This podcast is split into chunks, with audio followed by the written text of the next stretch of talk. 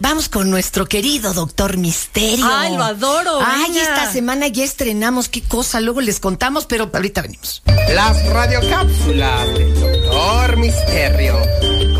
¡Comenzamos! Hola, ¿qué tal? Qué red galáctica audiencia.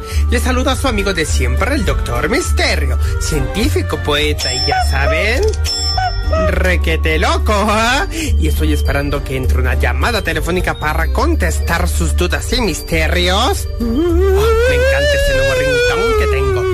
Hola, sí, ¿quién llama? Doctor Misterio, soy Juanito y yo quiero preguntarle si existe alguna pócima, brebaje, invento o experimento para ser inmortal y para poder vencer a la muerte. Querido Juanito, no existe tal cosa que me pides. Lo que sí tengo es un cuento para narrarte, el que me ha ayudado a entender muchas cosas. Se dice que hace mucho tiempo existió una mujer que tenía muy enfermo a su hijo. Ella, desesperada, acudió al Buda para pedirle ayuda para salvar al niño. El Buda le dijo, te puedo ayudar pero con una condición.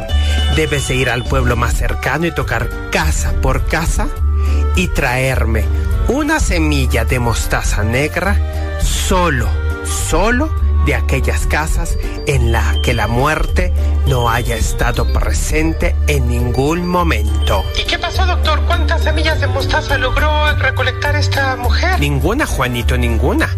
Porque si observamos a nuestro alrededor, todas las cosas tienen un principio y un fin.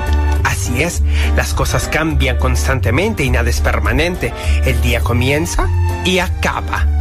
Las vacaciones comienzan, pero también acaban. Todo tiene un final. Así, nuestra propia vida y existencia algún día tendrá un fin. O la de nuestros seres queridos, o la de las cosas que nos rodean. Ay, doctor, muchas gracias. ¿Sabe qué? Entonces, en lugar de estar buscando estas tonterías, mejor me voy a vivir la vida todo lo que da. Muchas gracias, Misterio.